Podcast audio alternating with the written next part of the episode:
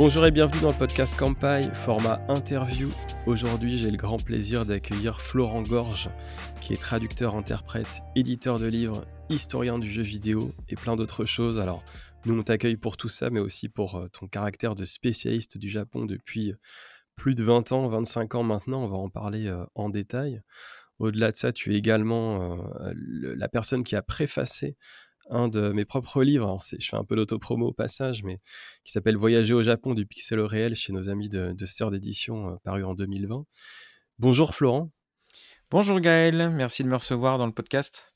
Merci à toi de, de, venir euh, nous euh, expliquer un petit peu ta, ta, vision du Japon et ton parcours qui est absolument spectaculaire. C'est un très grand plaisir de t'accueillir, comme beaucoup d'autres personnes évidemment avant et après toi, mais en particulier, c'est dès le début comme je te l'expliquais avant l'enregistrement, dès le début de l'imagination de, ce, format podcast, je t'avais en tête parce qu'on se connaît euh, virtuellement depuis très très longtemps et tu as un parcours tellement intéressant que je pense que ça va nous faire un, ça va nous faire un très bel épisode. Bah merci beaucoup. C'est vrai que ça fait 25 euh, ans qu'on se connaît. Enfin, peut-être pas encore 25 ans, mais euh, plus de 20 ans, oui. Donc on va attaquer tout de suite parce que tu as un parcours qui est très dense. Tu es né en, 1979 et pendant l'enfance, tu es, de ce que je sais, assez branché basket en réalité, c'est ça? Et oui, effectivement, j'ai eu plusieurs passions, hein, on y reviendra, mais basket, Japon et jeux vidéo. Et ma première passion, effectivement, c'était le basket et j'ai j'ai montré quelques aptitudes quand j'étais gamin et donc bah j'ai rapidement intégré quelques équipes, ce qui m'a permis d'évoluer et puis bah, d'avoir un certain niveau. Donc pendant mon adolescence, mon rêve initial, c'était de devenir basketteur professionnel. Donc j'ai fait des sports-études, j'ai j'ai fait un certain nombre de championnats de France, des sélections régionales, tout ça. Mais ça n'a pas marché puisque bon, bah, la croissance a voulu que je m'arrête à 1m75 et c'était un petit peu compliqué. il fallait vraiment être beaucoup, beaucoup plus fort que les autres pour réussir avec cette taille. Et ce qui n'était finalement pas mon cas. Donc j'ai lâché l'affaire et puis je me suis retranché vers le, pardon, vers le Japon. Donc le Japon, tu le découvres pendant l'adolescence. Qu'est-ce qui t'amène vers ce pays? Alors non, je le découvre pas à l'adolescence, mais bah, je fais partie de ces quelques personnes qui malheureusement se souviennent pas de leur premier contact avec le Japon. Moi, le truc que je dis malheureusement, enfin, le truc que je dis souvent, c'est que mon premier souvenir de Japon, c'est ce que me racontait ma mère quand j'avais 4 ans visiblement. Bon, je suis Dijonais à la base, donc on habitait à la campagne, mais ma mère était en train de jardiner, elle faisait un potager. Et puis je, je lui aurais dit, ça c'est ses propos, hein, mais je lui aurais dit comme ça, j'avais 4 ans à peine, pourquoi on fait pas un jardin japonais à la maison? Et ça l'a un petit peu étonné parce qu'elle, bon, elle y connaissait rien au Japon, il n'y avait jamais mis les pieds, puis elle se demandait comment je pouvais parler de jardin japonais alors que j'en avais certainement jamais vu de ma vie. Donc ça, en fait, j'ai toujours eu cette passion du Japon sans vraiment le savoir dès la maternelle, dès qu'il y avait, j'ai une autre anecdote bizarre, mais quand avec mon frère et ma sœur, on, cherchait des trousses, des cahiers, des crayons avant la rentrée. Et puis il y avait des trousses avec tous les pays du monde. Et moi, je voulais celle du Japon absolument. Ma mère elle me disait mais prends le Canada, c'est plus joli le Canada. Puis moi je fais non, je veux le Japon. Et elle se demandait même comment je pouvais connaître le drapeau du Japon. Alors j'avais même pas cinq, enfin j'avais à peine 5 ans quoi. Enfin bref, il y a plein de trucs comme ça qui font que je sais pas d'où ça remonte en fait, parce que dans ma famille, ils étaient hôteliers, donc on, a, était en contact avec des touristes, euh, parce que la Bourgogne, c'est un pays, enfin, c'est une région assez touristique, mais il n'y avait pas de Japonais à cette époque, c'était des Allemands, des Suisses, des Italiens, éventuellement des Hollandais, puis un peu d'Américains, mais des Japonais, on n'en voyait pas. Donc voilà, c'est très bizarre. Je ne sais pas d'où me vient cette passion pour le Japon. En tout cas, c'est beaucoup plus tôt que ce que j'avais en tête, donc c'est assez, assez impressionnant. À partir de quel âge tu commences à apprendre le japonais? Alors ça, je m'en souviens très bien parce que, c'était en c'était le 4 juillet 1993. C'est à Saint-Florent et ma mère m'a filé un billet de 100 balles, 100 francs, donc ça fait 15 euros aujourd'hui et elle me dit: «Achète ce que tu veux». Alors j'avais le choix entre un jeu vidéo, mais j'avais rien pour 100 balles ou alors, je me suis rendu à la Fnac de Dijon et j'ai acheté je me suis rendu dans le, mmh, dans le coin livre apprentissage des langues et j'ai acheté la méthode Assimile, le premier tome qui coûtait 100 balles et c'est là que j'ai commencé à me dire, bah, je vais apprendre le japonais. Voilà. Donc pendant l'adolescence, je crois qu'on a, on est beaucoup à avoir commencé avec Assimil. Est-ce que tu avec ça, hein. c'est ça à l'époque, il n'y avait pas grand-chose d'aussi intéressant entre guillemets. Est-ce que ça porte ses fruits rapidement ou au contraire, parce que tu vas partir au Japon, finalement 3 ans plus tard, si je calcule bien. Ouais. Est-ce que tu as déjà, atteint un un certain niveau grâce à 6 000 ou alors il faut que tu élargisses peut-être? Alors, pour être honnête, et ça c'est un truc peut-être que tu vas me rejoindre d'ailleurs sur ce sur ce sujet, mais la méthode Assimil, heu, elle était super jusqu'à la leçon 10 et après la leçon 10, heu, on n'y comprend plus rien et heu et on est plusieurs en fait à avoir fait ce constat-là. Je me souviens à l'époque de Forum Japon, on en rigolait tous en disant: «Mais moi aussi j'ai décroché la leçon 10, je comprenais plus rien du jour au lendemain». Donc donc j'ai honnêtement non, ça a pas trop, trop servi. J'ai appris quelques formules qui m'ont, bon qui m'ont permis voilà, d'apprendre mes premiers mots, on va dire, parce qu'à Dijon, heu, voilà, c'était compliqué. Mais non, ça m'a pas vraiment servi. Ce qui m'a servi en réalité, c'est, hem, c'est un peu bizarre ce que je veux dire, mais quand j'étais adolescent, mon père nous faisait bosser pendant les vacances d'été et heu, quand j'ai eu 14-15 ans, heu, il nous a dit: «Bon, bah, pendant les heures creuses, vu que la moitié des employés sont en vacances, c'est vous qui allez faire, qui allez tenir la réception». Donc c'est les heures creuses, donc il y a pas beaucoup de clients. Et puis, bah, voilà, je tenais la réception de l'hôtel et je regardais tous les jours s'il y avait des clients japonais qui allaient passer, puisqu'on commençait à en voir quelques-uns, mais c'était des si tu veux, c'était pas des groupes.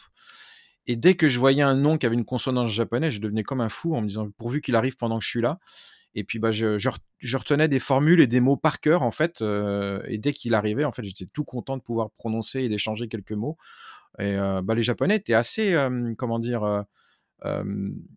A assez sensibles, en fait, à cette, à ce à cet adolescent boutonneux, d'ailleurs, ils se demandaient certainement, ce que je faisais derrière une réception si jeune.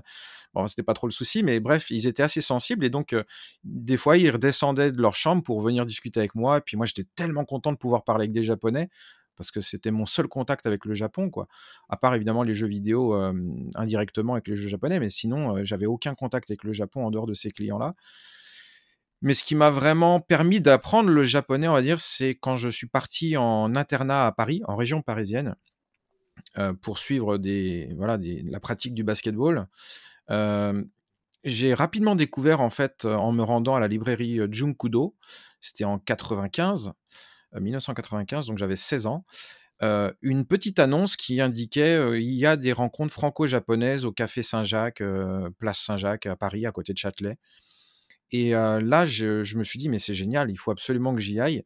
Donc le samedi soir, parce que moi j'avais mes compétitions le dimanche plutôt, donc le samedi soir, en fait, je me rendais à Paris et j'allais à ces rencontres franco-japonaises qui étaient des rencontres é étrangement, je m'attendais à trouver des otak en fait, parce que moi j'étais aussi un peu otak évidemment par la force des choses, mais je m'attendais à rencontrer pas mal d'otak et en fait non, c'était plutôt élitiste avec des des des quadras, des quinquas et il y avait quand même malgré tout beaucoup de japonais qui eux étaient plutôt jeunes et c'était des étudiants et bah, ça m'a j'adorais ces soirées-là parce que, bah, on parlait du Japon, il y avait des érudits, hein, dans dans les quinquas, heu, parce qu'il y avait des professeurs de l'INALCO, il y avait des professeurs, voilà, qui étaient passionnés par l'histoire du Japon, par l'histoire de la religion, donc il y avait toujours un mec qui avait un truc intéressant à raconter sur la culture japonaise. Et c'est dans ces moments-là, en fait, qu'effectivement je me suis, que j'ai commencé vraiment à apprendre le la conversation japonaise. Et en parallèle, au lycée, j'avais pris les cours du CNED, heu, japonais 3e langue, voilà, parce que j'avais fait une, heu, un cursus L pour mon bac, voilà. En 97, tu es à peine majeur et tu pars 1 an au Japon, Ouais. du côté de Nagoya à Tsushima si si je ne m'abuse. Oui. Tu as quel niveau au moment où tu pars? Et 2e question, dans quel cadre, tu pars, dans dans cet échange? Alors ça, ouais, c'est une histoire, heu, bon, c'est l'histoire qui a changé ma vie, hein, clairement. Mais, heu, c'est cette histoire de d'échange scolaire, elle est arrivée, mais alors totalement par hasard. Après ça, c'est quelque chose qui est assez, fréquent chez moi, c'est a moi, je pense que c'est tout le monde a ce genre d'opportunité.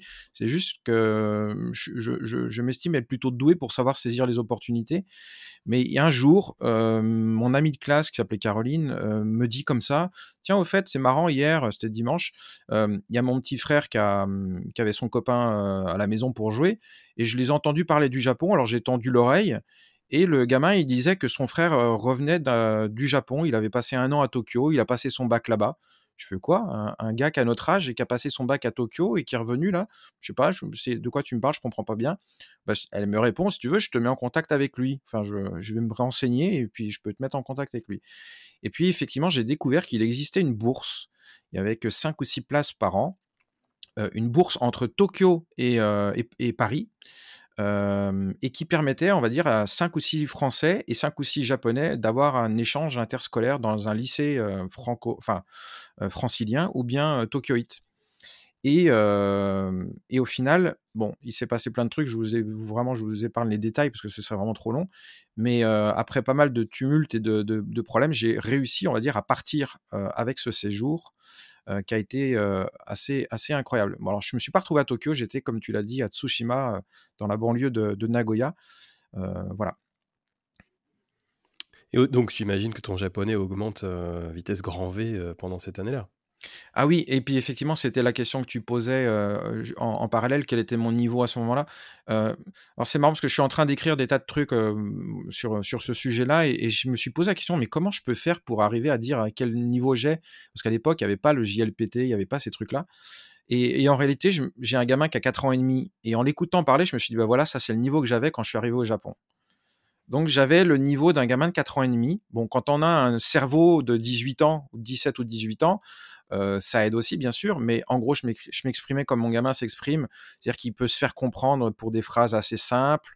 Des fois, quand il veut faire des phrases longues, on comprend plus rien, mais on arrive à, survivre quand on a un cerveau de 18 ans, quoi. Voilà. Mais j'avais un niveau de gamin de 4 ans et demi, et, effectivement, ce séjour a été vraiment dense et j'ai beaucoup beaucoup travaillé le japonais et, effectivement, quand je suis reparti, je pense que j'étais passé d'un niveau de 4 ans et demi à, à l'équivalent d'un gamin de 15 ans japonais. Donc j'étais, j'étais bilingue, on va dire, mais je maniais pas encore, par exemple, tout ce qui est le langage de déférence, le keigo, tous ces trucs-là. Donc c'est pour ça que j'aime bien comparer en disant, voilà, je suis arrivé à 4 ans et demi et je suis reparti, j'avais 15 ans. Quoi. Tu es le seul étranger? Pardon? Cette année scolaire, tu es le seul étranger? Oui, totalement. Ouais. J'étais effectivement le, seul étranger. Et donc, c'était en mars 97. Et, euh, et moi, il y a un truc vraiment pour lequel je suis très content de l'avoir fait à cette période, c'est que les... Internet n'existait pas, du moins pour le grand public. Et euh, surtout, les réseaux sociaux n'existaient pas. Donc, euh, pendant cette année-là, c'était une année en immersion totale. Hein. C'est-à-dire que j'étais en famille d'accueil une famille d'accueil bénévole et je fréquentais un lycée japonais. Donc j'étais le seul euh, gaijin, j'étais le seul étranger. Et j'avais aucun contact, parce que surtout à Tsushima, il n'y avait pas un français à 30 km à la ronde. Et, euh, et donc j'étais vraiment en immersion totale et impossibilité totale de parler, euh, de parler le, Japon, euh, le français. Et puis surtout, il y a quelque chose qui m'a énormément aidé, et c'était le conseil d'une amie qui, elle, avait fait, que j'ai rencontré par la suite, mais qui avait fait le, même séjour que moi et qui était revenu l'année d'avant, et qui est devenu mon ami, et qui me disait Florence, tu veux le meilleur conseil pour apprendre le japonais? Je t'en donne un. Je fais oui, c'est quoi? Et fait, tu fais ton français de base. Je fais comment ça? Ça veut dire quoi faire son français de base? En fait, tu vas voir au Japon, ils ont des Français une image qui est assez spéciale. En gros, les Japonais nous répètent tout le temps que les Français n'aiment pas l'anglais, euh, que même s'ils le parlent, ils refusent de le parler euh, parce qu'ils trouvent que la langue française c'est la plus belle langue du monde. Donc on est très orgueilleux, très prétentieux, euh, très fier de notre langue. alors moi, j'étais un peu surpris, j'avais jamais entendu parler de ça de ma vie. Je fais, c'est vrai, ils pensent ça de nous. Je fais, bah tu verras. Puis bon, je confirme qu'ils pensent un peu ça de nous même s'il y a parfois un peu du vrai dedans. Mais en gros, elle m'avait dit, fais ton français de base, en gros, tu dis que tu parles pas l'anglais même si tu le parles. Et je le parlais un petit peu comme n'importe quel lycéen euh, qui, a, passé 5 ans à apprendre l'anglais, quoi. Et effectivement, j'ai bien fait parce que elle m'avait dit, tu verras, euh, au cours du séjour, quand tu vas croiser d'autres étudiants lors des réunions euh, trimestrielles, bah, tu vas voir que les anglophones, ils parlent vachement moins bien. Que tous les asiatiques qui parlent pas l'anglais et que toutes les autres langues en fait où, ils, ne parlent pas l'anglais non plus. Et effectivement, tous ceux qui refusaient ou qui ne parlaient pas l'anglais euh, avaient fait beaucoup plus de progrès en japonais que, tous les Australiens, les Néo-Zélandais, les Anglais et les Américains. Parce que oui, l'anglais, c'est une langue de facilité, on va dire. Et les élèves japonais dans les lycées, les profs aussi d'anglais sont tellement contents d'avoir un élève qui parle couramment l'anglais parce que ça va filer des coups de main. Et donc, ils parlent l'anglais euh, une bonne partie de la journée en réalité. et le fait de refuser de parler l'anglais, même si j'ai pas aidé à la réputation des Français, bah, ça m'a aidé, moi en tout cas, à apprendre le japonais. Au cours et peut-être même au terme de cette année d'échange, tu passes ton bac alors au lycée franco-japonais à Tokyo, c'est ça? Oui, exactement, ouais. ouais. Ça, c'était une, une, des options qu'on nous avait données, qu'on nous avait proposées. J'avouerais que quand j'ai dit à mes parents, bon, bah, le basket, c'est mort, je vais faire autre chose et j'ai envie d'aller au Japon. Bon, les parents, bon, voilà, un petit peu dubitatif, mais ils me disaient, passe ton bac d'abord. Et bah, ça, c'est une réaction, on va dire, un peu normale des parents, hein, j'ai envie de dire. Mais moi, avec l'expérience en fait des gens qui avaient déjà fait ce programme, alors pour, pour info, ça s'appelle le programme AFS, voilà, American Field Service, c'est un programme américain d'échange interscolaire. Et pour ceux qui avaient fait l'AFS, euh, ils nous disaient non, franchement, le bac, de toute façon, tout le monde finit par l'avoir. Donc, euh, euh, par contre, de pouvoir vivre un an en immersion totale euh, avec une bourse dans un lycée en famille d'accueil pendant un an, ça c'est une occasion que tu n'auras plus jamais dans ta vie parce que c'est réservé aux gens qui ont moins de 18 ans. Donc ton bac, en fait, bah, même si tu l'as pas, euh, tu, reviens du Japon, tu le repasses l'année prochaine, et, toi, par rapport aux autres, tu reviens, tu es bilingue, tu as appris une nouvelle langue. Donc franchement, le bac, c'est super fétatoire. Ça paraît bizarre de dire ça comme ça, mais moi, j'ai vraiment perçu ça comme ça, et on m'a convaincu comme ça, et j'ai réussi à convaincre mes parents comme ça aussi. En disant, mais papa, le bac, euh, de toute façon, même si je l'ai pas, je, l'aurai l'année prochaine, je redoublerai, c'est pas grave, je reviendrai du Japon, mais au moins, t'en connais beaucoup des gamins de 17, 18 ans qui parlent le japonais couramment. Puis là, bah, les parents, un petit peu pragmatiques, ils disent Ah oui, c'est pas faux. Et donc, ils m'ont laissé partir. et j'avais cette possibilité de passer le bac en candidat libre. Parce que vous le savez peut-être pas, mais en fait, n'importe qui peut passer le bac. il suffit de s'inscrire en candidat libre et n'importe qui, même un étranger, peut, peut, le passer. C'est pour ça que des fois, on a des, des papis de 90 ans euh, qui passent le bac, ça, ça arrive régulièrement euh, parce qu'ils l'ont pas eu à l'époque, ils rêvaient de le passer. Enfin voilà, ça, ça, ça existe. Et donc, je suis allé pendant une semaine à Tokyo pour passer le bac et puis bah, je, l'ai eu. Bah, en même temps, on n'était que deux élèves, donc on a le résultat le jour même en plus. Donc, euh, donc voilà, une expérience assez rigolote. j'ouvre un petit peu, je prends, j'anticipe dans le, dans le podcast, mais au cours de cette année en famille japonaise, je crois me souvenir avoir vu des photos de toi jouant à la Super Famicom. Ça t'ouvre aussi un petit peu sur le jeu vidéo japonais, peut-être, pendant euh, cet échange? Euh, oui, alors effectivement, j'ai eu plusieurs familles d'accueil, parce que euh, pendant, au cours de mon séjour, on a, enfin, c'est tellement bien organisé qu'on a la possibilité d'aller d'aller dans des familles pendant deux, semaines, trois semaines, mais dans une autre région. Enfin, c'était génial. Et je me suis retrouvé pendant 15 jours dans les montagnes de Nagano, dans un petit village. Il y avait 40 habitants dans une maison qui avait un peu plus de 100 ans, une vraie, vraie maison, une auberge avec, tu sais, le poêle au milieu. C'était incroyable. Et moi, je dormais donc dans ma chambre. C'était un fouton électrique. Je sais pas si vous connaissez, mais c'était un matelas chauffant.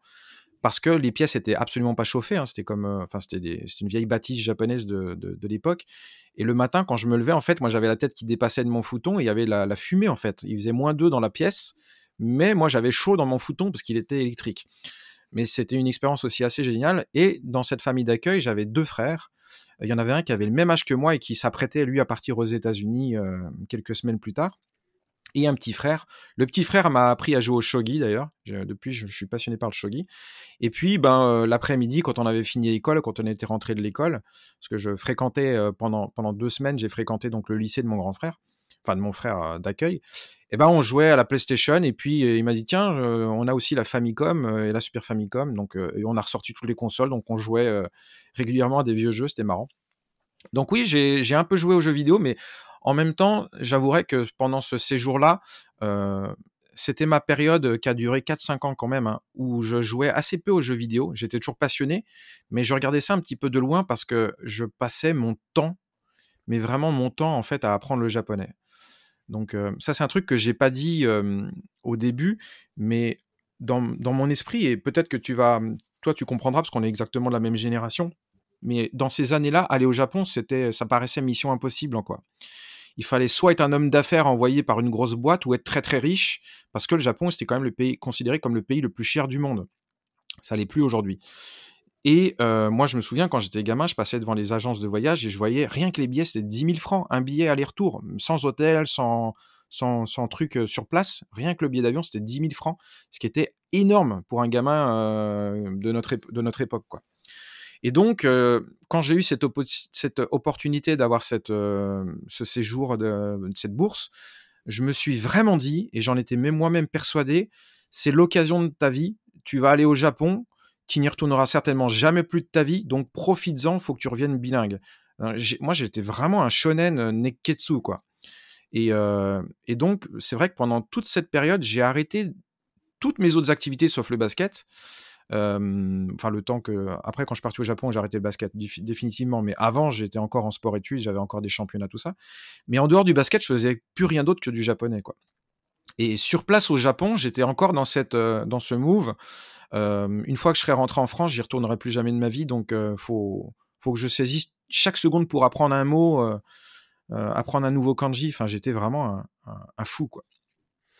Et donc, justement, quand tu reviens en France, tu t'inscris à l'INALCO Paris et tu vas jusqu'à la maîtrise, c'est ça? Exactement, oui. Après ma maîtrise, j'ai mis longtemps quand même à la passer parce que entre temps, bah, j'ai saisi d'autres opportunités. Donc je suis parti, je suis revenu en 98, donc au moment l'année de la Coupe du Monde. Hein. Et l'année suivante, donc j'ai eu une autre opportunité trouvée sur un mur de l'INALCO. Il y avait une petite annonce. J'ai postulé et j'ai eu la place. Donc je suis devenu prof euh, dans, une, euh, école hôtelière euh, à Maebashi, donc c'est Gunma, c'est au-dessus de, au-dessus de, de Tokyo. Et donc pendant un an, j'avais 19 ans, j'avais le même âge que les élèves, mais je suis allé donc dans une école hôtelière où j'ai enseigné à 300 élèves le français. Voilà. Et les compétences, ça paraît étonnant, mais non, ils demandaient juste quelqu'un qui parlait japonais et un français qui parlait japonais. Donc j'ai été pris sur entretien de japonais, quoi. Voilà. Et ça, ça a été une expérience assez géniale de pouvoir travailler dans cette école. Et c'est là que j'ai aussi mes premières expériences de traducteur-interprète, parce que l'un des élèves en fait de cette école hôtelière était champion national de cuisine française, donc c'est pas rien. Et donc il a été envoyé à Montréal pour les Jeux Olympiques des métiers. C'était en 99 ou 2000, je sais plus, peut-être 99 et il parlait pas un mot de. Moi, je lui enseignais le français, mais il n'était pas capable, on va dire, de, comprendre le français suffisamment. Et donc, le, c'est pas le proviseur, mais la directrice de l'école euh, m'a dit bon bah Florent, tu vas l'accompagner, tu vas aller à Montréal avec lui et tu vas lui servir d'interprète quoi. Et, donc j'ai été interprète pour les Jeux Olympiques des métiers pour m'occuper bah, de mon élève en fait, mais qui avait le même âge que moi, donc c'était plutôt cool. Et il a participé. Et donc, euh, bah, j'étais là pour euh, l'assister pendant les compétitions de, cuisine, quoi. Donc voilà le genre de truc que j'ai fait aussi. Après, je suis revenu après un an. Je suis resté qu'un an. Je suis revenu à l'Inalco pour passer ma licence. Et puis après, je suis reparti trois ans. là, pour le coup, c'était à, à Niigata. donc c'était de 2001 à 2004 et là aussi donc j'ai été pris pour travailler dans une collectivité locale donc Niigata et le boulot de base, euh, au début, c'était pour aider à la préparation de la Coupe du Monde de FIFA 2002, voilà, qui avait lieu euh, l'année suivante. Et ils avaient besoin de, francophones pour euh, aider à l'accueil de délégations qui étaient nombreuses, traduire des guides, traduire des cartes, traduire des panneaux. Enfin, il y avait plein de trucs à faire et former aussi, on va dire, les bénévoles qui allaient être à Niigata, parce qu'on allait recevoir plusieurs équipes francophones. Il y avait la Côte d'Ivoire, Cameroun, et puis on devait recevoir la France si on avait passé le premier tour. Voilà. Donc on n'a pas reçu la France, mais il y a eu d'autres équipes francophones. Donc mon, mon boulot n'a pas été réduit à néant, c'est plutôt pas mal. C'est à peu près dans ces eaux-là que tu rencontres euh, ton épouse japonaise. Bon, ça, c'est la partie personnelle. Et c'est aussi dans ces eaux-là, début des années 2000, que tu crées le fameux Forum Japon. Alors, je le cite parce que c'est vrai qu'on l'a abordé avec Tev d'ici Japon dans un précédent épisode. Et c'est aussi là, comme ça, que nous, on a pu se, rencontrer initialement. C'est à l'époque, il faut le redire, tu parlais tout à l'heure des débuts d'Internet, c'était la pierre angulaire du, Japon dans, sur l'Internet francophone. On se retrouvait tous à l'époque, les, vieux de la vieille, sur ce, sur ce forum on parlait du Japon, on est sur une époque pré-réseaux sociaux, pré-YouTube, euh, où euh, l'Internet était très peu développé, on n'avait pas de blog non plus. Donc là-dessus, on a, tu as vraiment fédéré une communauté euh, très large autour du Japon parmi, parmi les francophones. Ouais, c'est vrai que Forum Japon, c'est un excellent souvenir. Alors, je l'ai créé, j'étais encore à l'INALCO. Donc, au début, je m'en souviens parfaitement, j'avais imprimé des tas de petits flyers que j'avais collés, mais absolument partout sur les murs de l'INALCO à Dauphine. Et, au début, ça, bon, ça décollait pas très très bien, mais rapidement, ça a quand même pris. C'était pas le premier forum sur le Japon. Il y en avait d'autres. il y avait japon.org, japon.fr ou un truc ou des trucs comme ça. Mais j'avais eu entre guillemets la bonne idée d'appeler ça forum Japon. Donc dès que les gens cherchaient, à l'époque il n'y avait pas de réseaux sociaux, on, communiquait par le biais de forum, tu l'as dit. Et donc ben tu tapais forum sur le Japon, ben rapidement en fait c'est le mien qui apparaissait au tout début dans les moteurs de recherche. Et, c'est vrai que c'est rapidement devenu le plus fréquenté, quoi. Et ça m'a permis de, de, faire des rencontres absolument géniales. Donc toi, ton site existait déjà, campagne.fr. Et, et moi, je le, je, le, regardais de temps en temps. Donc, quand j'ai vu que tu étais arrivé, bah, on a sympathisé assez rapidement. Donc, c'était un, un très, très chouette forum et, et, qui était plutôt, comment dire, presque, j'ai envie de dire, élitiste, mais dans de, la, de la meilleure des manières, en fait. Et ça, c'est un truc aussi, je m'en souviens, il y avait un, je sais plus lequel des forums concurrents euh, nous détestait. Il y avait des petites guéguerres hein, déjà à l'époque, hein, surtout qu'on était jeunes, on avait tous 20 ans, 22 ans. Mais il y avait des guéguerres entre les forums et tous ceux qui n'aimaient plus, qui, avaient été sur Forum Japon et qui, pour une raison X ou Y, euh, se barraient, ils allaient sur les autres forums et ils nous défonçaient. Mais je me souviens qu'une fois, et ça c'est un truc, honnêtement, c'était assez révolutionnaire, mais tu te souviens du terme floudeur Oui. Oui, bon, pour ceux qui sont jeunes, qui savent pas ce que c'est un floudeur, c'est un mec qui écrit, sans, qui, qui, écrit des tas de messages les uns après les autres qui veulent rien dire, juste pour embêter les le monde, quoi. Et c'est vrai que les forums à l'époque étaient, euh, c'est ce qu'on appelle des spammers aujourd'hui, non? C'est plutôt ça. Ouais. C'est vrai qu'on n'utilise plus ce terme, effectivement. Ouais. Aujourd'hui, c'est plutôt des spammers, les mecs qui écrivent pour rien dire, juste pour polluer, quoi.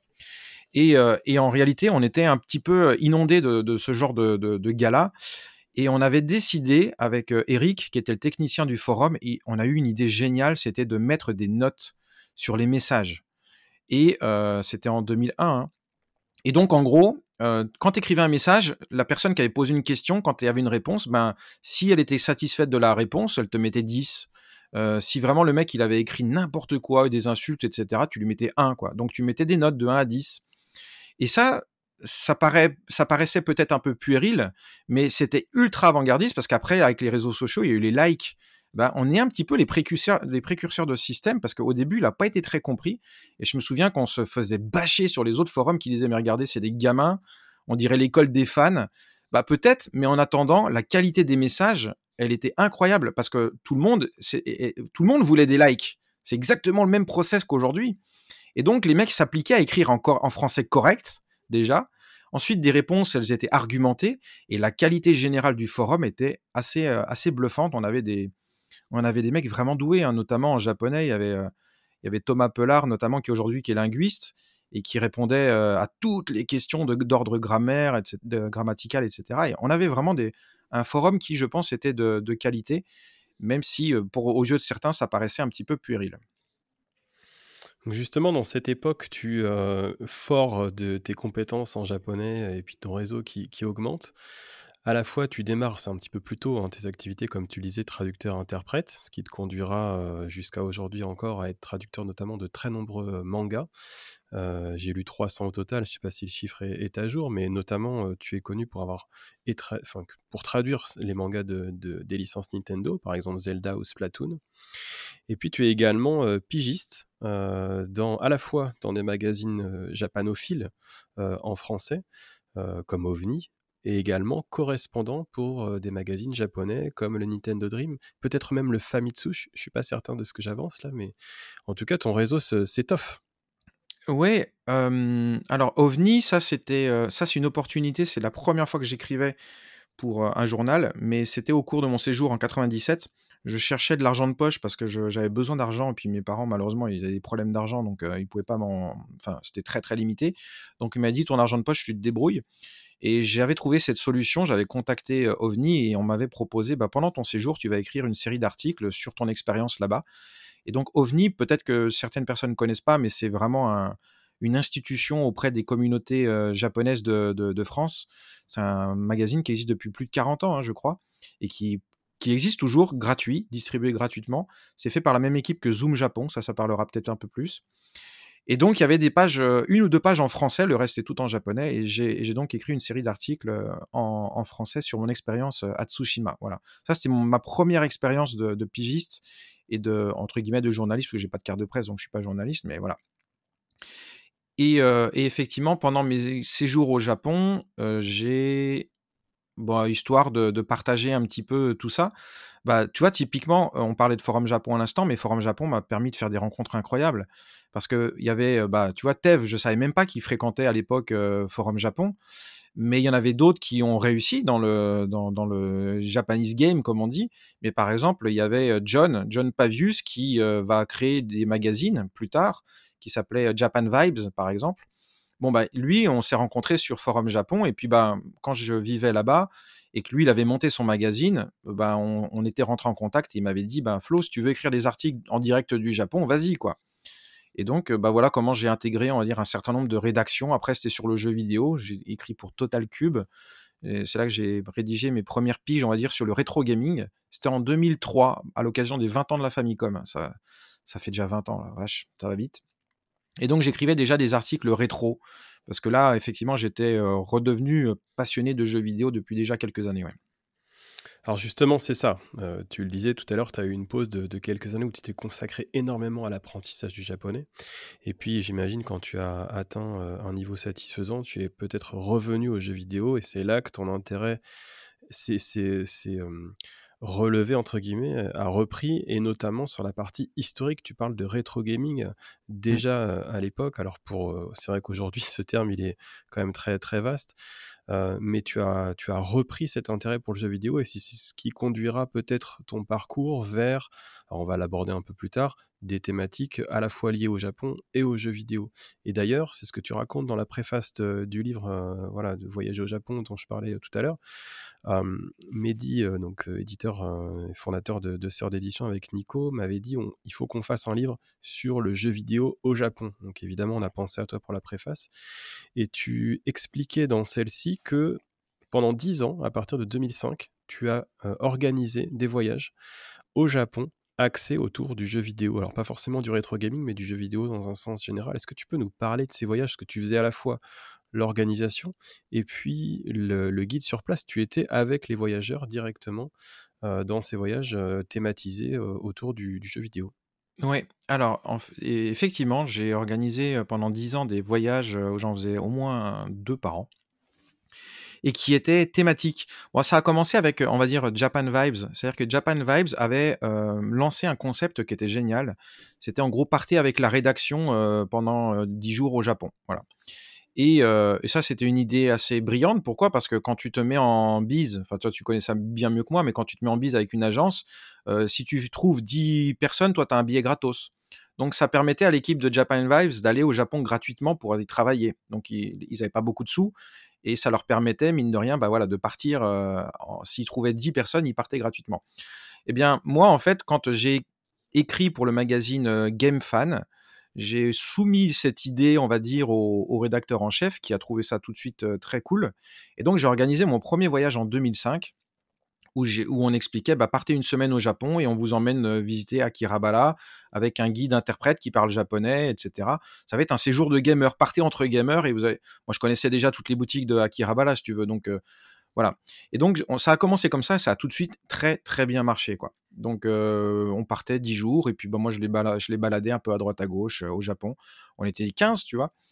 Et voilà comment ça a commencé. Et puis, j'ai étoffé le concept et je l'ai développé, on va dire, de, de façon assez, assez incroyable, dans le sens où, bah, à partir de 2006, en fait, comme tu disais tout à l'heure, je suis devenu correspondant pour un magazine japonais qui s'appelle Nintendo Dream. Donc, c'était pas Famitsu, j'ai jamais écrit. Enfin, j'ai jamais écrit dans Famitsu. J'ai déjà eu des collaborations, mais j'ai jamais écrit dedans. Mais Nintendo Dream, qui existe toujours, j'écris toujours d'ailleurs pour le magazine, ça fait, euh, ça, fait quoi 15, Plus de 15 ans que j'écris pour eux. eh bien, le fait de, d'avoir intégré la rédaction de Nintendo Dream m'a fait ouvrir vraiment beaucoup de portes.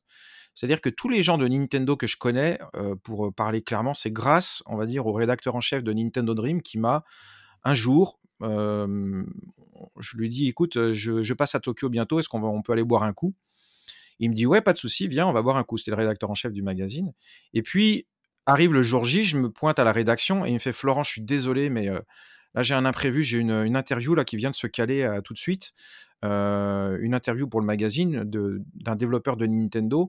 est-ce qu'on peut remettre ça à plus tard? Et puis d'un seul coup, il me dit non, mais t'as qu'à venir avec moi à l'interview. Et donc, je suis parti avec lui faire cette interview. Je dirais pas qui c'est, mais mais je suis parti avec lui. Et puis, c'était en fin de journée. Et puis, tu le sais, hein, en général, c'est des gens qui se connaissent bien, etc. Donc, à la fin de l'interview, il fait Bon, allez, on va tous boire un coup. Et donc, je suis allé boire des coups avec, euh, avec eux et avec ce créateur de Nintendo. Et ce créateur de Nintendo à qui j'ai bien sympathisé, bah, si tu veux, c'était un petit peu ma porte d'entrée de jet set, quoi. C'est-à-dire qu'une fois que tu en connais un, tu connais tout le monde. Et, et, donc on discute. Puis en plus, bon, ceux qui connaissent un peu les us et coutumes japonaises savent que tout se fait autour de la bière. Et bah voilà, tout s'est fait autour de la bière. Et c'est à partir de là que j'ai commencé à, à, rencontrer des gens de chez Nintendo. et que deux ans plus tard, on faisait venir un, un character designer à Japan Expo sur notre stand, etc. Il a un trait que tout le monde reconnaît. Hein. C'est lui qui fait les personnages de, de des, des WarioWare et tout ça. Il s'appelle Monsieur Takeuchi. Et, donc voilà comment en fait j'ai commencé à avoir vraiment beaucoup de contacts avec Nintendo. Et pour en revenir au voyage, c'est ça qui était assez magique, on va dire, voire même miraculeux, c'est que ces gens-là, avec qui je buvais des coups, je leur expliquais, bah voilà, de temps en temps, j'organise des, mmh, des voyages. Et il y en a un qui a une idée géniale, il fait, bah la prochaine fois que tu viens, passer à Kyoto, et moi je fais venir des gens Nintendo, et toi tu fais venir ton groupe. Je fais chiche. Et évidemment, c'était top secret parce que normalement, ce genre de truc, c'est interdit pour les, gens de Nintendo, quoi. Et on a organisé ça et ça a duré euh, 7 ans, des rencontres avec des gens de Nintendo et on a eu, mais euh, des, noms incroyables. On a eu Monsieur Aonuma plusieurs fois qui est venu, Monsieur Hideki Kono qui était le créateur de Mario Kart. Euh, qui d'autre est venu? Bah, Monsieur Imamura qui, qui, a quitté Nintendo il y a quelques il y a quelques années et qui a dessiné un manga pour nous. À part Miyamoto et Monsieur Iwata, on a eu tout, tout le monde de chez Nintendo, enfin tous les grands noms, et qui sont venus boire des coups avec des Français. Et il y en a beaucoup qui nous disent arrête, tu, tu charries, tu pipotes. Ben, j'ai des, des centaines, j'ai des centaines de témoins qui ont des photos mais qui n'ont jamais circulé parce que c'était la consigne. C'était, on passe une soirée avec des gens qui normalement devraient demander l'autorisation à leur hiérarchie. C'est top secret. On veut voir aucune photo sur le net. Et donc il y a aucune photo qui a circulé. Et ça, je les remercie beaucoup. Maintenant, il y a prescription, donc on peut le dire, mais, mais euh, voilà ce qu'on faisait. Et puis, bah, et puis on a, à Tokyo, on allait rencontrer aussi d'autres créateurs. On a, on a pu organiser des rencontres avec euh, Monsieur Nishikado, le père de Space Invaders. Enfin, tu vois, pour euh, c'était des, des, séjours thématiques qui étaient totalement inédits et d'une valeur pour un gamer, ça n'a aucun prix, quoi. C'est priceless, comme on dit, quoi. Et, c'est vrai que ces voyages-là ont, été assez magiques dans ma vie, et je pense dans la vie de ceux qui sont venus, voire revenus, parce qu'il y en a qui, voulaient revenir tous les ans. Hein. Euh, ça, a été, ça a été assez cool, ouais.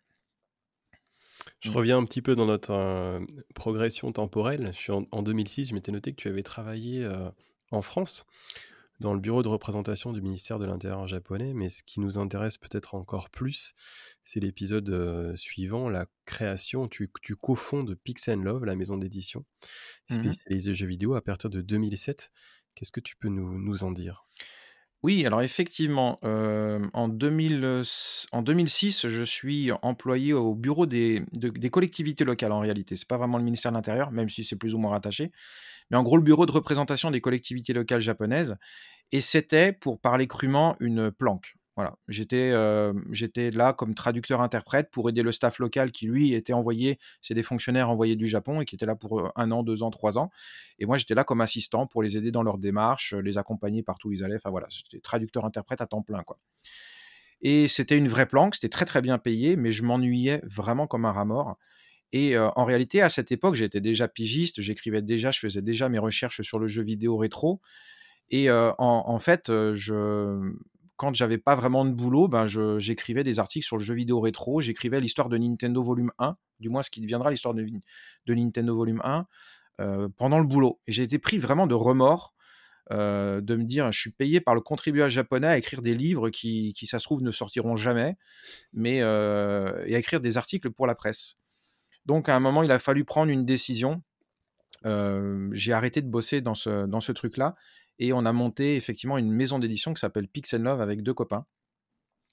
Ben, qui, est assez, simple en fait. J'étais pigiste dans un, magazine, donc Game Fan et Retro Game.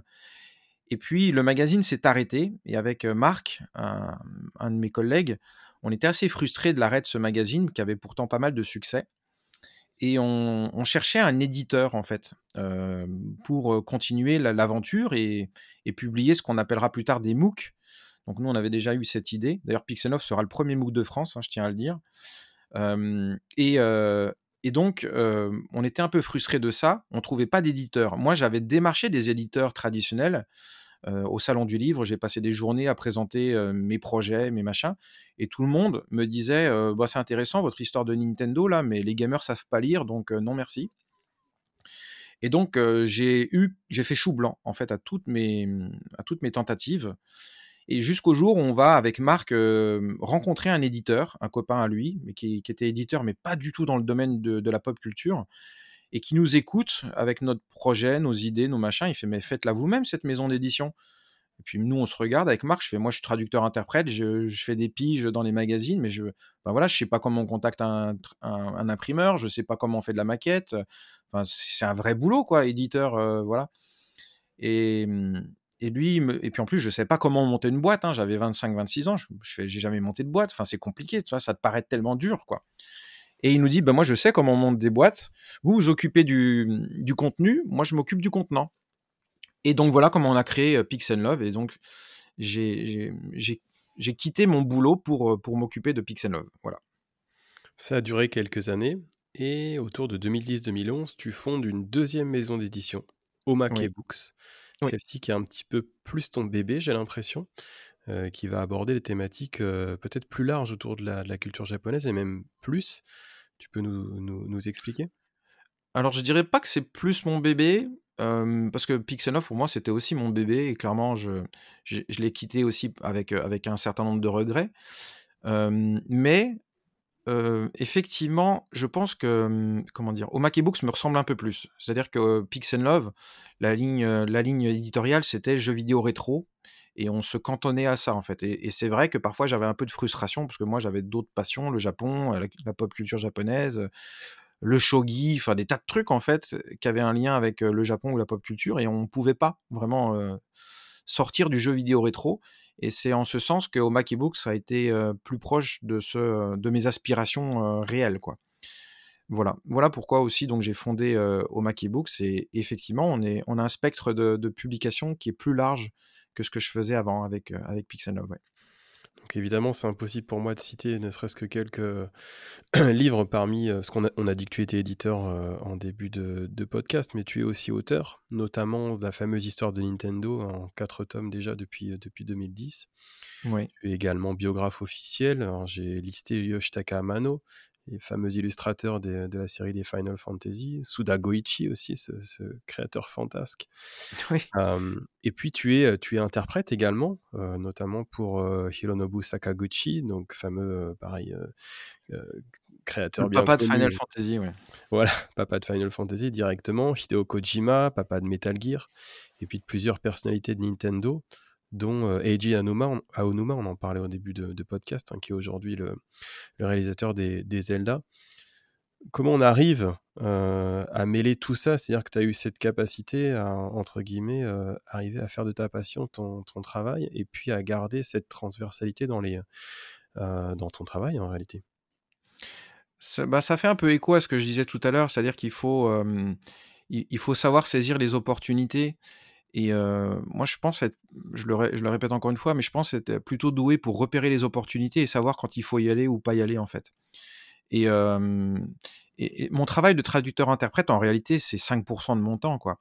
C'est-à-dire qu'effectivement, deux fois par an, je vais avoir un contact de Sega, de Capcom, de Konami, de Nintendo qui nous disent tiens, on a tel ou tel créateur qui vient en France pour la sortie de son jeu, on a besoin d'un interprète, est-ce que tu veux venir?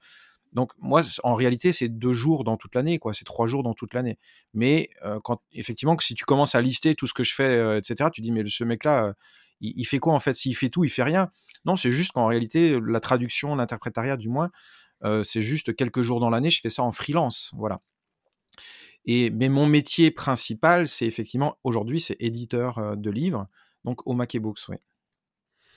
Dernier segment, en, encore un, si je puis dire. Ce mmh mec-là, décidément, fait tout. c'est la partie. alors, je ne vais pas dire seulement youtubeur, parce que autant tu as une très belle chaîne YouTube depuis déjà quelques années sur les petits secrets de la, de la Play Histoire, où tu nous parles beaucoup, principalement en fait, de, de, rétro gaming. Mais tu avais déjà commencé sur la fameuse chaîne de télé No Life, avec les oubliés de la Play Histoire et puis Collector's Quest. Ça, c'est mmh. encore un autre pan de ton travail, c'est de présenter à l'image en vidéo. Le, bah, notamment le, jeu vidéo rétro. Oui, c'est vrai. J'avais j'ai eu 2 émissions sur, sur No Life, donc petit Les Oubliés de la Préhistoire, comme tu le disais, qui a duré, heu, 5 ans. Et puis une autre, qui a accompagné la fin de No Life, c'était Collector's Quest. Donc les 2 ont un rapport avec le jeu vidéo. Et, effectivement, ces émissions ont occupé un segment qui était pas, mmh, qui était déjà pris, parce qu'il y avait déjà des émissions rétro, mais avec un, un point de départ qui était quand même assez différent, quoi. Mais là encore, tu vois, c'était, on enregistrait 4 émissions, donc c'était une hebdomadaire, donc mais en une seule fois, en réalité. Donc ça me prenait pas tant de temps que ça. J'écrivais moi-même mes textes, je faisais moi-même mes captures, mais en gros, sur 1 mois, c'était 2 jours, 3 jours, plein de boulot, pour enregistrer ces 4 émissions mensuelles, quoi. Mais oui, l'aventure avec No Life, bah, écoute, elle était, elle était passionnante avec Alex Pilote aussi qui que tu devrais un jour, heu, rencontrer parce qu'il a vraiment, heu, il a vraiment été un pionnier aussi à bien des égards, heu, dans le dans le Japon, en France. Comment ça s'est fait? Ça s'est fait de la manière suivante, No Life a été créé la même année que, que Peace and Love, en 2007. Et bah, de facto, comme on était un peu dans les mêmes univers, on a été amenés à se rencontrer. Moi, je connaissais Alex déjà depuis quelques années, heu, puisqu'on avait participé à des soirées en commun et cetera. Donc on se connaissait vraiment de loin, mais heu, voilà, je savais qui c'était. Et puis, heu, il m'avait gentiment invité pour les 4 ans de No Life à la à l'anniversaire et puis il vient me voir, il me dit: «Flo, ton histoire de Nintendo, elle est vraiment cool.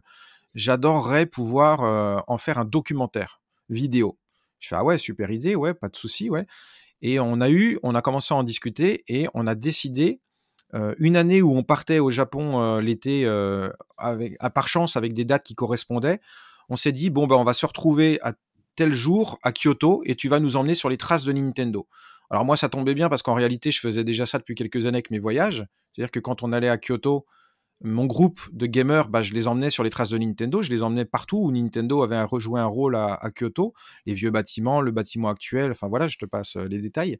Bah, j'ai refait en gros la même chose, mais en vidéo, voilà. Et c'est, heu, et je parsemais ça évidemment d'anecdotes qui à l'époque étaient inédites. Bon maintenant elles sont aujourd'hui elles sont éculées, hein, le temple Fushimi Inari qui a servi de ça c'est des anecdotes que je racontais déjà avant que Miyamoto les révèle, pour à l'occasion de Mario Maker.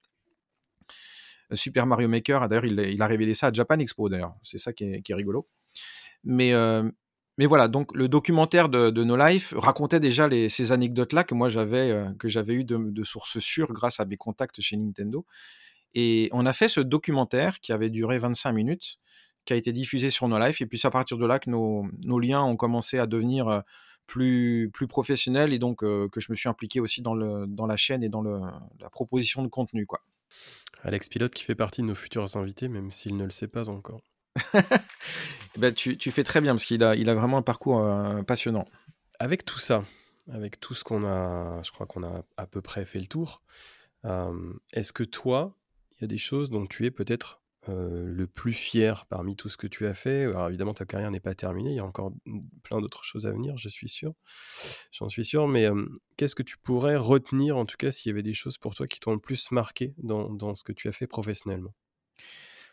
Waouh, c'est dur, c'est dur de répondre à, cette question, mais comment dire? Je je me fixe pas forcément d'objectifs, heu, à la base, mais j'ai quand même réussi, ça, c'est peut-être la chose dont personnellement je suis le plus fier, mais j'ai quand même réussi à réaliser un certain nombre de mes rêves.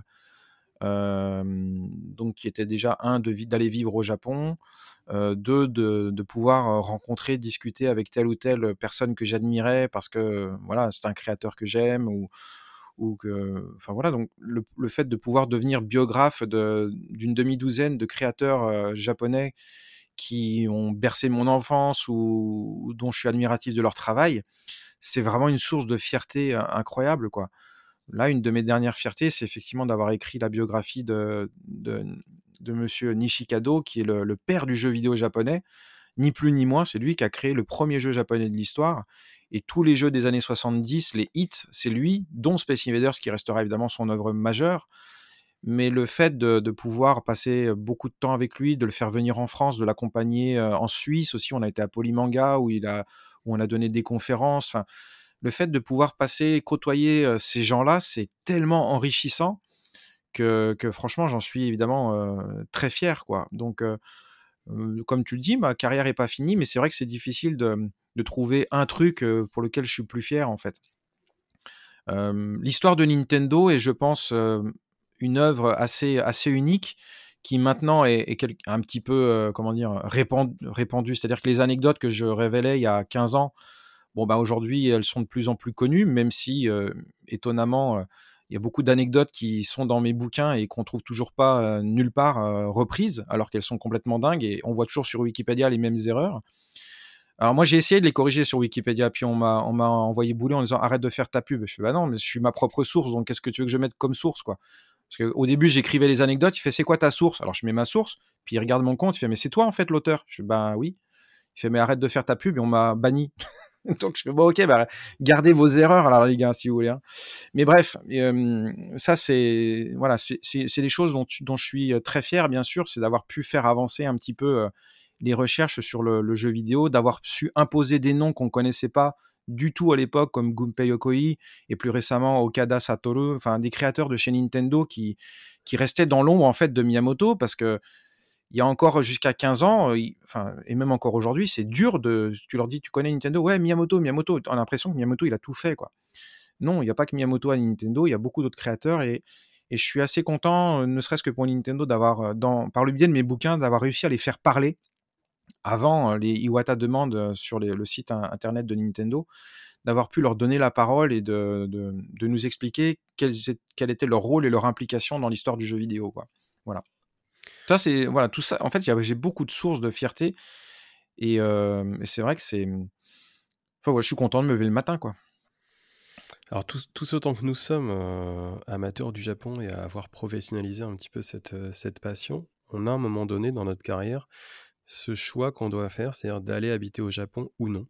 Oui. Toi, tu as fait ce choix, qui est, le mien également, de ne pas être allé vivre au Japon. Est-ce que tu peux nous expliquer les, raisons qui t'ont conduit à ça? Alors, c'est très simple. Euh, en, fait, quand tu regardes un petit peu mon parcours de, de, mes 18 ans à mes 28 ans, j'ai passé plus de temps au Japon qu'en France. Euh, j'ai passé au total 7 ans au Japon sur des 10 ans. Quoi. Et, euh, et en réalité, ce qui s'est passé, c'est que quand j'étais à Niigata pour mes trois ans dans la collectivité locale, à la mairie de Niigata, ben mon, visa s'est arrêté, enfin mon visa de travail, mon contrat s'arrêtait. Et j'avais la possibilité de soit de trouver un boulot, de continuer à, travailler au Japon et de continuer d'y vivre, ce qui personnellement m'aurait pas déplu, ou alors de rentrer, terminer mes études, parce que j'avais toujours pas terminé mes études en réalité. Et mes profs, par mail, me disaient Florent, faut que tu termines tes études, faut que tu termines tes études. Donc, je suis rentré en France. Terminer mes études ne m'a servi strictement à rien. Bon, je suis content, j'ai quand même pu perfectionner un peu mon japonais, évidemment, grâce à l'apprentissage théorique, mais ça m'a servi à rien. J'ai un peu perdu une année d'école. Et, en réalité, c'est que quand je, au cours de mes études, bah, j'avais besoin de sous pour vivre. Donc, c'est là que j'ai commencé à bosser pour ce bureau de représentation. Tu vois et j'avais pas vraiment de, de, projet d'avenir. Je me disais, avec, euh, avec celle qui deviendrait mon épouse, on se disait, tiens, est-ce qu'on rentre au Japon? Est-ce qu'on reste? Et finalement, c'est le fait d'avoir créé Pixel Love qui m'a bloqué. Mais je dirais pas bloqué parce que je suis content d'être en, France, hein, mais qui m'a retenu en France. Voilà, parce que j'avais monté une société qu'il fallait quand même s'en occuper. Mais c'est uniquement ça parce qu'en réalité, j'aurais très. Voilà, franchement, pour. C'est toujours des occasions très bizarres, tu sais, ce, ce petit moment qui change ton histoire. Bon, bah, si on n'avait pas fait la rencontre de ce copain de Marc qui nous a dit faites votre boîte vous-même, bah, je serais peut-être au Japon et je ferais peut-être complètement autre chose aujourd'hui, j'en sais rien. Donc il y a des petits moments comme ça qui changent votre histoire et ça, ça a été un des tournants de mon histoire et qui fait que je suis resté en, France. Cela étant dit, avant le Covid, j'allais souvent au Japon quand même, quoi. Je m'y rendais au moins deux mois par an donc ce qui est pas rien. deux, trois fois par an, j'allais au Japon pour le boulot, pour des missions d'interprétariat, pour aller faire mes interviews pour mes biographies. Enfin, j'allais quand même beaucoup au Japon. Donc ma vie était quand même partagée entre les deux pays. Et puis il y a aussi le, Niigata, c'est la région de, naissance de mon épouse, donc on rentrait régulièrement pour, pour aller voir ses parents, etc. Donc voilà, je, suppose que comme toi, je me rends régulièrement au, Japon. C'est toujours une grosse partie de ma vie, même si effectivement aujourd'hui je suis domicilié à Paris, enfin en région parisienne. On va revenir un petit peu plus tard dans, cette interview sur justement ton rapport avec le, Japon en tant que pays et tes, voyages au Japon. Je vais, euh, on va revenir en, attendant très rapidement sur le sur Tev, enfin en tout cas sur ses projets. Ce fameux projet Odyssée, donc un projet de musée du jeu vidéo, avec lequel tu es en, partenariat justement euh, dans le, à travers Omake Books, parce que tu vas écrire un livre sur les consoles, sur l'histoire des consoles de jeux vidéo. Exactement, oui. Je suis, euh, j'ai été gentiment impliqué par Tev au tout début, enfin même avant le lancement du projet puisque bah, ils cherchaient des lots, des cadeaux pour, euh, pour les paliers. Hein. Plus tu mettais de sous, plus tu avais des cadeaux. Enfin, c'est le principe de la, du crowdfunding, quoi. Et puis, bon, bah, ils ont eu cette idée de me demander un livre. Euh, et je leur ai proposé l'encyclopédie des consoles, puisqu'ils voulaient faire un musée des consoles. Je leur ai dit, bah, je vais vous faire le bouquin de votre musée. Euh, et ils ont trouvé l'idée cool. Et à partir de là, bon, bah, je me suis lancé dans la rédaction bah, d'une encyclopédie qui se veut la plus riche, la plus complète du monde. Parce qu'effectivement, là, je n'ai pas encore compté le nombre de références qu'on a, le nombre de photos qu'on a, mais ça va être des centaines et des centaines de consoles présentées. C'est un boulot monstre qui occupe une bonne partie de mes journées. Mais euh, je suis impliqué à fond parce que je veux faire honneur évidemment à la confiance que Tev a, a, placée en moi. Et puis parce que le projet Odyssée est tellement ambitieux qu'il faut un bouquin ambitieux. Donc voilà, je travaille beaucoup dessus. J'espère que ça plaira aux gens. Et bah, le bouquin sortira dans une autre édition un peu plus tard, une fois que, voilà, une fois que les gens auront reçu leur bouquin dédié au musée. Le livre sortira dans le commerce avec une autre couverture, etc. Mais enfin voilà, j'espère au début de l'été 2024. Tu as un niveau de japonais bilingue. J'ai une double question. Est-ce que tu parles japonais encore au quotidien, au-delà de ton travail, comme on le disait, de traducteur-interprète, mais qui est finalement assez peu chronophage? Et la question qui, est liée, en fait, elle est celle aussi de, ton fils qui, comme tu disais tout à l'heure, a 4 ans et demi. Est-ce que, tu lui, est-ce que vous parlez japonais avec lui dans le cadre de l'éducation? C'est une question que j'aime bien poser. sur des enfants binationaux, en fait. Est-ce que toi, tu lui parles en français et ton épouse en japonais? Comment vous faites? Alors, est-ce que je continue de parler le japonais au quotidien? Oui. Puisque c'est vrai qu'avec mon épouse, elle, à la base, elle parlait pas du tout français, puis pas l'anglais non plus elle s'intéressait plus ou moins à la France, mais c'est vrai que c'est un peu le destin qui l'a, qui l'a fait venir jusqu'à, jusqu'ici. aujourd'hui, elle parle bien le français, hein, c'est très bien adapté et elle parle très bien français, mais c'est vrai qu'on a pris cette habitude depuis Niigata de parler en japonais, donc on continue tous les deux de, de, de se parler uniquement en japonais. Et, après, au quotidien, mon travail fait que bah voilà, je, travaille avec des éditeurs japonais pour l'achat de droits au Japon, de manga, etc. Donc oui, au quotidien, je, parle japonais. Cela dit, c'est vrai que je sens clairement que mon niveau baisse. Ça fait 4 ans que je suis pas retourné au Japon. J'y retourne là dans, dans, deux semaines, au moment où on se parle, bien sûr. Mais mon niveau, je sens qu'il a un peu baissé. Je, me sens moins à l'aise pour certaines formulations. Bah oui, parce que voilà, il n'y a pas de secret. Hein, si tu veux vraiment. les discussions avec ton épouse, c'est toujours un petit peu limité au sein du couple, hein, bien sûr. Donc, il faut vraiment que je me remette dans le bain et que je retourne là-bas quelques semaines pour retrouver un petit peu mon, vrai niveau. Et puis bah, maintenant, la deuxième question. Alors, mon fils, c'est un petit peu particulier parce qu'il n'est pas japonais et pas français. À la base, il est coréen et il a 4 ans et demi, tu, tu l'as dit, mais en fait, on l'a recueilli, il avait déjà 2 ans, c'est un petit garçon adopté. Et, et, donc, ça a été un peu compliqué pour lui parce que a, c'est une nounou qui s'occupait de lui jusqu'à ses 2 ans et qui lui parlait en, coréen, j'imagine, c'est même certain. et donc, pour lui, c'était un petit peu difficile, mais bon, il a rattrapé son, retard. Et évidemment, avec mon épouse, on a décidé de, de lui apprendre les deux langues. Moi, je lui parle uniquement en français et mon épouse uniquement en japonais et il comprend parfaitement le japonais, enfin pour un niveau de 4 ans bien sûr, hein. tout ce que lui dit sa mère il le comprend, les discussions il répond à propos, tout ça, donc c'est assez, assez merveilleux à, voir, mais il répond en français, voilà. Ça, je pense qu'il y a beaucoup de couples binationaux qui, qui font face à ce truc-là. C'est-à-dire qu'il comprend tout, il répond, mais il répond en français. Voilà. Donc ça, c'est plutôt marrant à regarder. Mais j'espère, enfin, on va essayer de lui débloquer, on va, on va un petit peu le pousser pour qu'il réponde en japonais maintenant. Mais, c'est marrant en fait parce que moi je suis traducteur-interprète à la base, mais quand sa maman lui dit un truc, une consigne par exemple à table, ce qui est assez drôle, c'est que après il me regarde et il me traduit en français. Et ça, j'adore quand il fait ça. Je je sais pas s'il comprend que moi je comprends de toute façon, mais il me traduit en français. Et c'est très drôle de le voir à 4 ans faire de la traduction simultanée avec son père et sa mère. Ça, c'est marrant. Tu le disais à l'instant, tu vas enfin retourner au Japon après cette longue, heu, coupure, heu heu, causée par le covid. Bon, au moment où on va diffuser ce cet épisode, tu tu seras déjà revenu. Tu vas passer, tu vas faire un petit pèlerinage malheureusement pour des questions de familiales, mais du côté de Sado, Mmh. heu, pour le nouvel an. J'imagine que tu as parcouru le Japon, comme tu l'expliquais, en long, en large et en travers. Est-ce que tu as des endroits préférés au Japon? Dans dans quel lieu? Hors Niigata? Parce que je pense que c'est presque un full Osato pour toi, mais est-ce qu'il y a encore des endroits où tu aimes retourner encore et toujours et dont tu ne te lasses pas?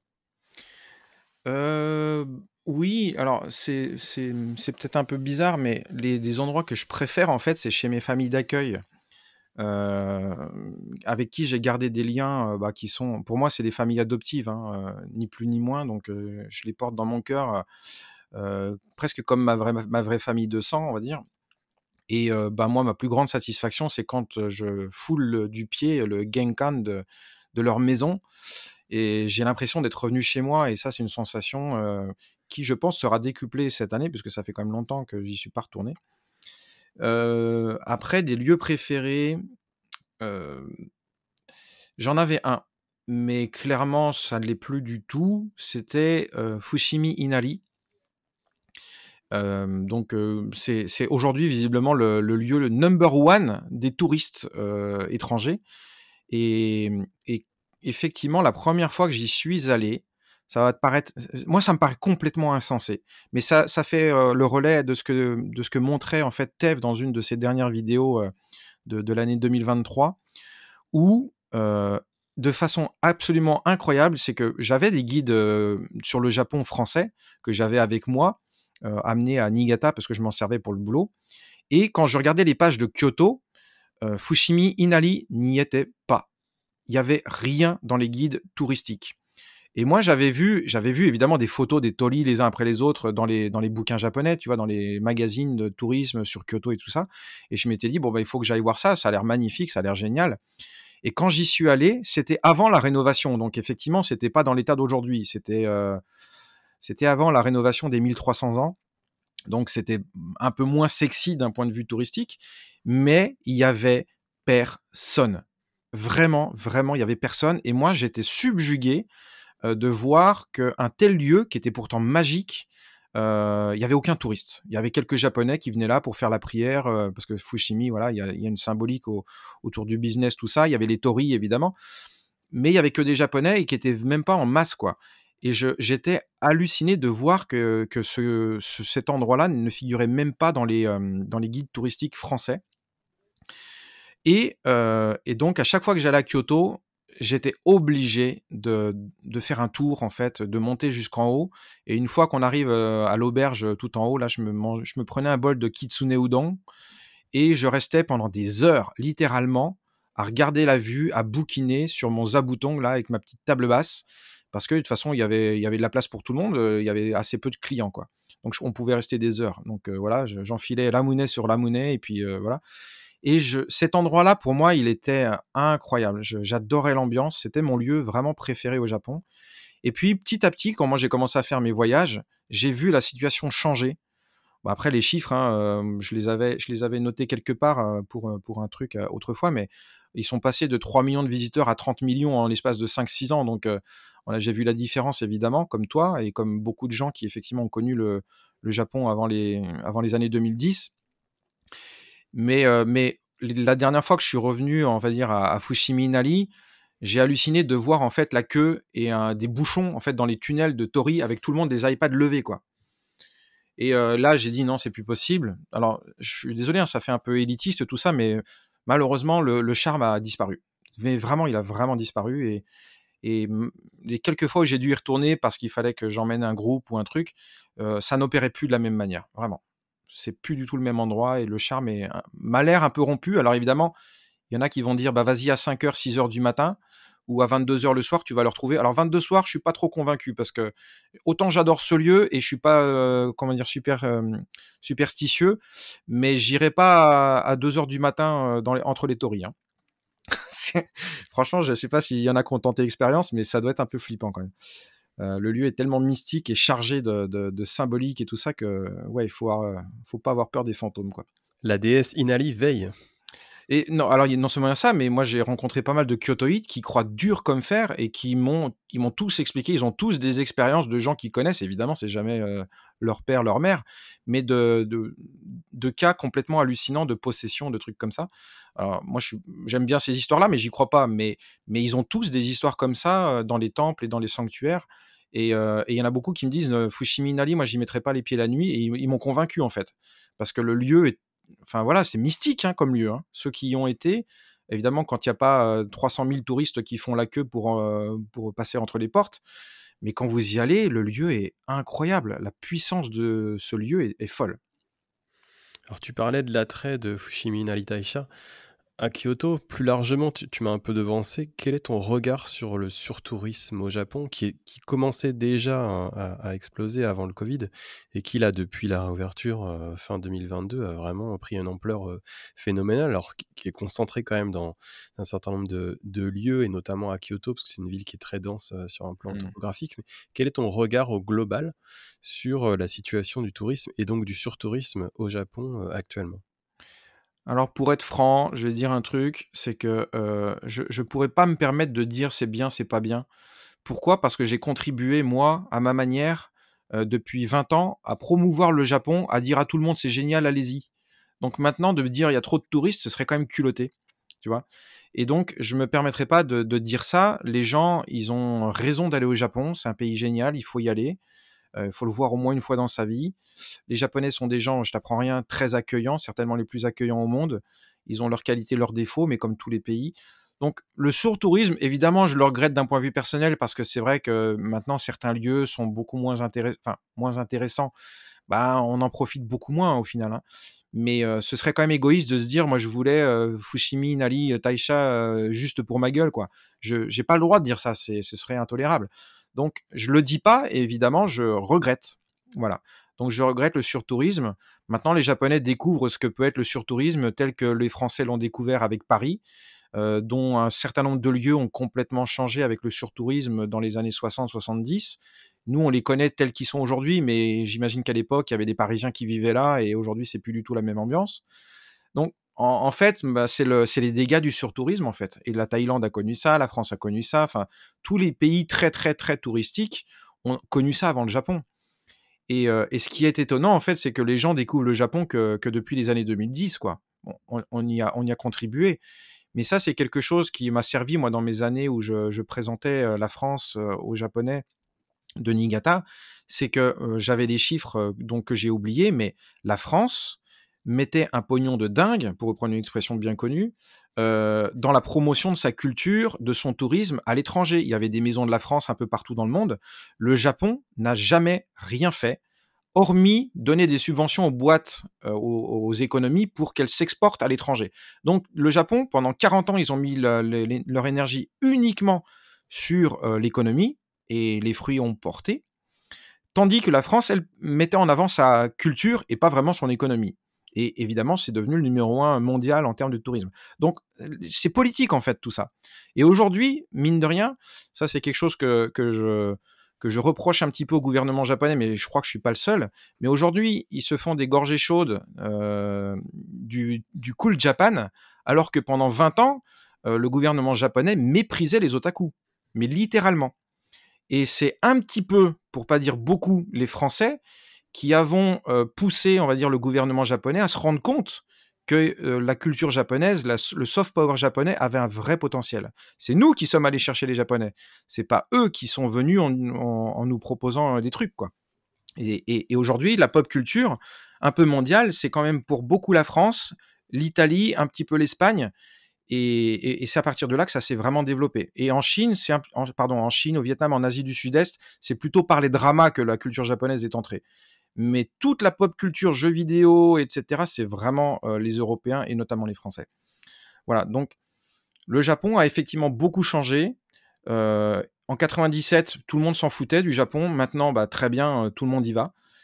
C'est une bonne chose, euh, je sais pas. Après le Japon, je pense qu'ils font un peu n'importe quoi. Toi, tu es, un pro du tourisme, peut, je sais pas si tu vas partager mon avis, mais bon, quand, quand on voit les, notamment à Niigata, moi à chaque fois que j'y vais, je suis déprimé de voir à quel point la ville de ma, la ville natale de mon épouse est en train de mourir parce que c'est ce qu'on appelle un shutter guy.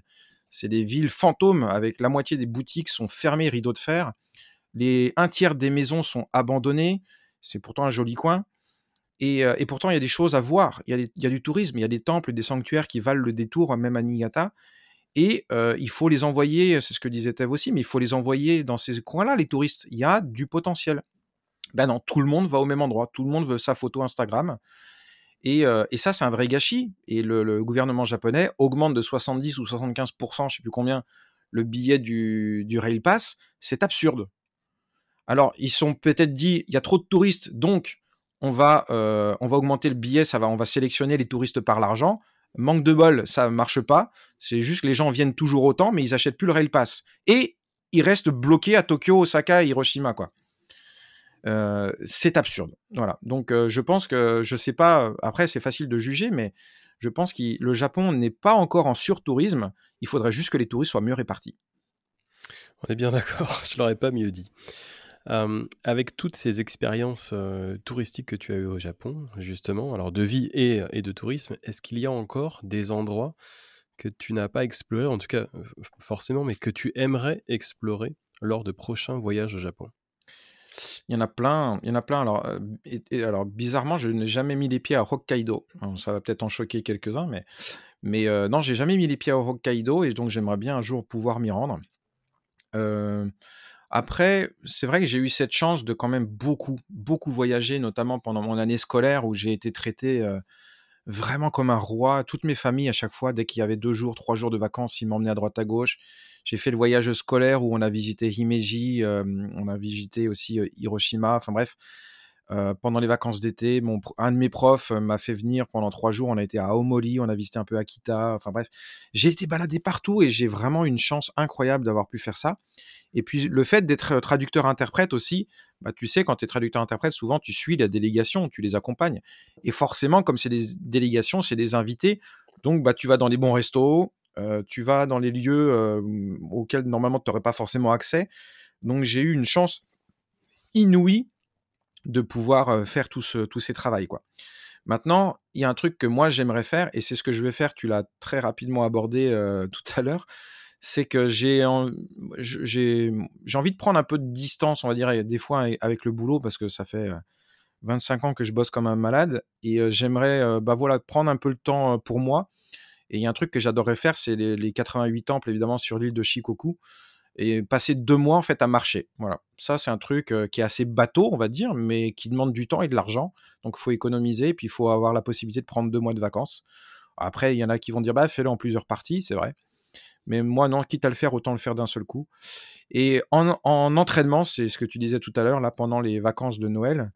J'ai réussi à prendre trois jours pour moi et je vais passer deux jours, 48 heures complètes à marcher, à traverser l'île de Sado donc c'est, au, c'est, à quelques dizaines de kilomètres de, Niigata, hein, au milieu de la mer du Japon. Et bah, je vais, voilà, pendant deux jours, 48 heures, je vais marcher du, nord au sud et traverser toute l'île en. C'est pas un, pèlerinage, hein, parce qu'en réalité, je suis pas une route particulière. J'ai juste suivi une route avec les temples qui me semblaient les plus sympas et les sanctuaires qui me semblaient les plus majestueux, les plus beaux, etc. Et euh, en cette période, faut être culotté parce que Niigata, franchement, c'est pas top. Il, soit il pleut, soit il neige, et de toute façon, il y a du vent et il fait froid. Donc, je pense que ça va être un petit peu. Euh, bah tiens, ça me fait penser à un trait d'esprit qui est pas forcément très relevé euh, du front, mais je, vais, je vais expérimenter mon côté maso sur l'île de Sado.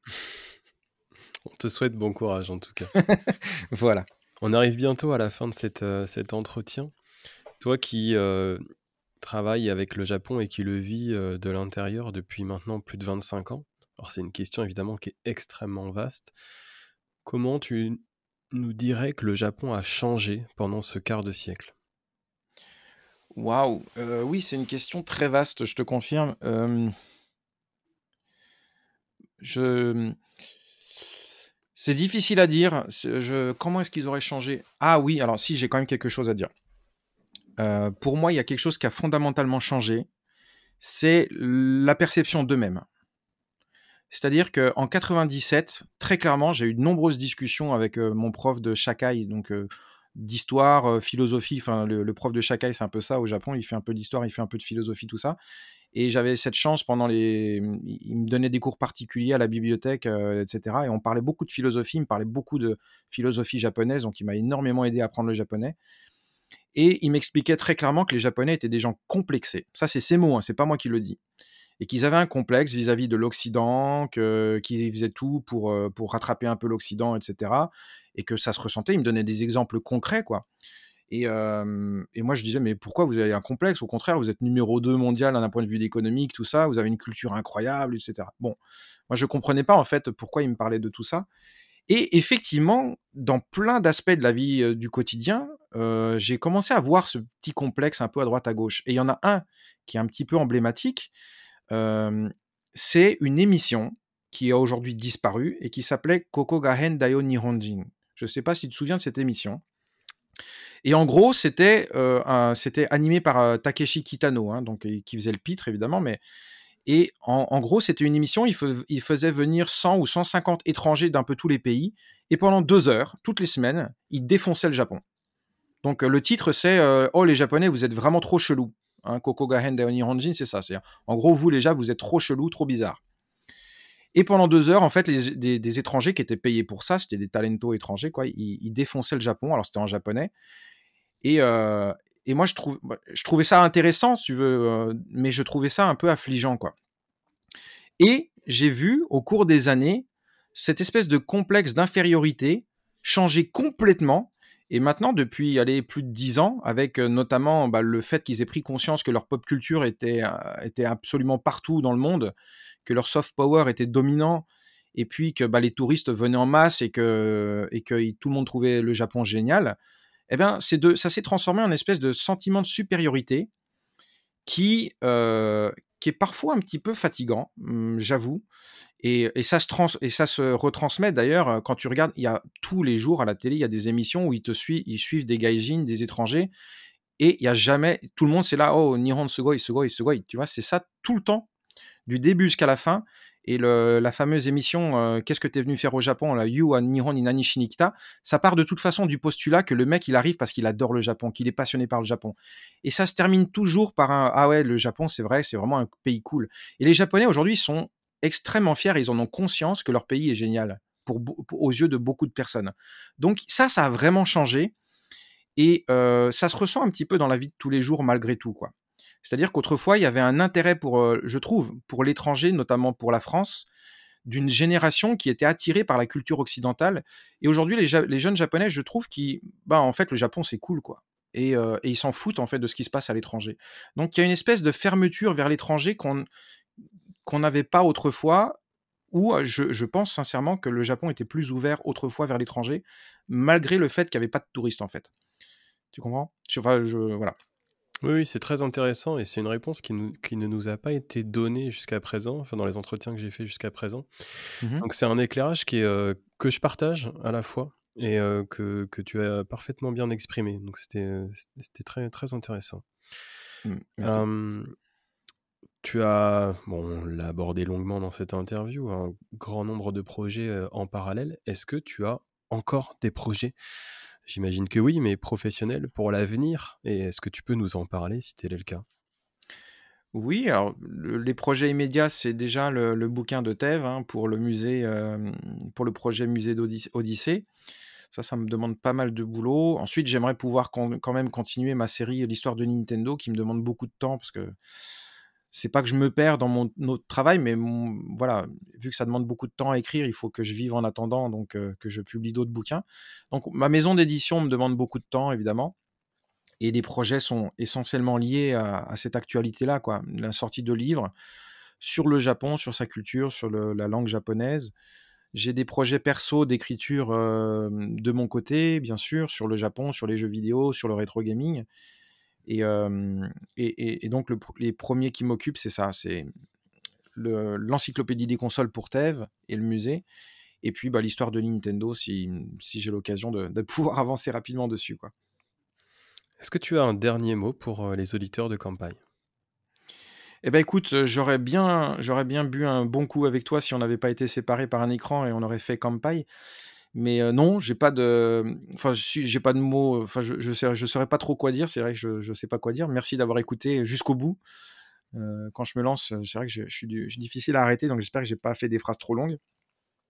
Mais merci d'avoir écouté et puis ben continuez d'écouter Kampai, les, podcasts et de, consulter le site parce que peut-être que vous n'en avez pas conscience, mais c'est rare, vraiment très rare. Forum Japon est mort depuis longtemps, Kampai existe toujours, lui alors qu'il a commencé quelques mois avant Forum Japon, je crois. Donc franchement, bravo pour votre ténacité, votre, votre opiniâtreté aussi, à tenir à bout de bras Campai qui, est devenu un site incroyable et d'une... Enfin, c'est une ressource d'infos incomparable, quoi, donc bravo. Merci beaucoup, Florent, pour ces compliments, mais aussi pour le temps que tu nous as consacré. L'entretien était sans surprise absolument passionnant. Et il aurait pu durer encore longtemps. Et j'espère que beaucoup de, gens vont continuer à te suivre sur l'ensemble de tes supports parce que ce que tu fais pour, à la fois pour le jeu vidéo et pour le Japon est inestimable. Ben merci, c'est très gentil. Oui, n'hésitez pas, ma petite chaîne, j'aimerais bien qu'elle décolle un peu plus qui s'appelle Le Petit Secret de Playhistoire. Alors c'est un peu le bordel, euh, désolé pour l'expression, mais c'est un peu le foutoir, c'est-à-dire que je fais du jeu vidéo, je fais du Japon, je fais un petit peu tout ce qui me passe par la tête. Donc il n'y a pas vraiment de ligne directrice très claire, c'est pour ça peut-être que ça démarre pas trop. Mais euh, n'hésitez pas à vous abonner, euh, j'y mets du contenu qui me plaît, donc je pars du principe que ça va plaire à d'autres aussi. J'encourage évidemment tous nos auditeurs à, s'abonner et à suivre tes vidéos qui sont également passionnantes. Merci encore pour, pour ce temps et, et, je te dis à très très bientôt sur Campagne. Merci Gaël, bonne journée. Salut.